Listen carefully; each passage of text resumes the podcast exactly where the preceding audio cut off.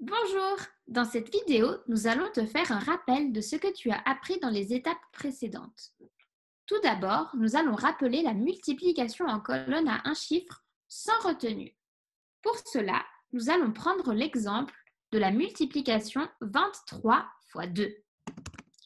On commence par placer le plus grand nombre, donc le 23, en dessus, et le plus petit nombre, le 2, en dessous.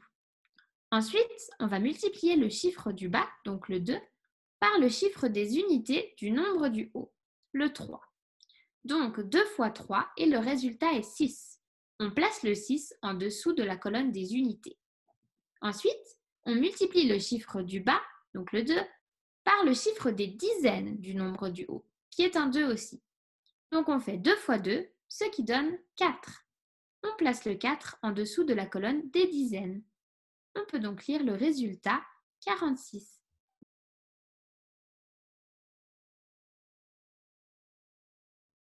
Maintenant, nous allons rappeler la multiplication en colonne à un chiffre avec retenue. On utilise le système de retenue lorsque l'on effectue une multiplication entre deux chiffres et que le résultat est plus grand que 10. On va utiliser la multiplication 35 x 5 comme exemple. De nouveau, on commence par placer le plus grand nombre, donc le 35, en dessus et le plus petit nombre, le 5, en dessous.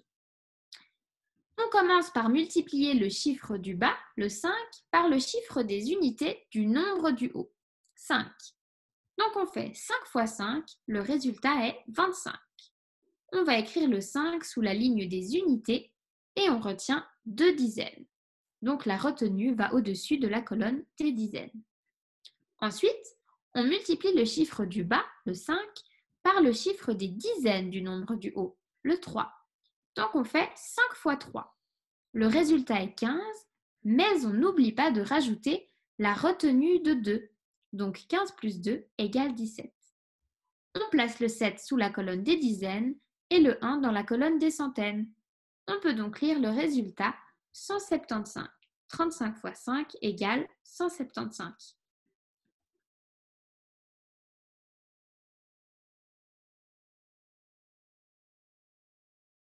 Pour terminer, nous allons rappeler la multiplication en colonne à deux chiffres avec retenue. Nous allons pour cela utiliser la multiplication 78 fois 42. Comme toujours, on commence par placer le plus grand nombre, donc le 78, en dessus et le plus petit nombre, le 42, en dessous. On commence par multiplier le chiffre des unités du bas, le 2, par le chiffre des unités du haut, le 8. Donc 2 fois 8, le résultat est 16. On écrit le 6 sous la ligne des unités et on retient une dizaine. Donc la retenue va au-dessus de la colonne des dizaines. Ensuite, on multiplie le chiffre des unités du bas, donc le 2, par le chiffre des dizaines du haut. Donc on fait 2 fois 7. Le résultat est 14, mais on ne doit pas oublier d'ajouter la retenue de 1. Donc 14 plus 1, ce qui donne le résultat de 15. On écrit donc le 5 sous la ligne des dizaines et on ajoute le 1, qui est une centaine. Après cela, avant de commencer à faire la multiplication avec le chiffre des dizaines du nombre du bas, on doit placer un 0 sous le chiffre qui occupe la position des unités, car on multiplie un chiffre qui est à la position des dizaines. Une fois le 0 placé, on multiplie le chiffre des dizaines du bas, donc le 4, avec le chiffre des unités du haut, donc le 8. On va faire 4 fois 8. Le résultat est 32. On note le 2 sous la colonne des dizaines et on retient 3. La retenue va au-dessus de la colonne des dizaines. Ensuite, on multiplie le chiffre des dizaines du bas, le 4, par le chiffre des dizaines du haut, le 7. Donc on fait 4 fois 7. Le résultat est 28, mais on ne doit pas oublier d'ajouter la retenue de 3.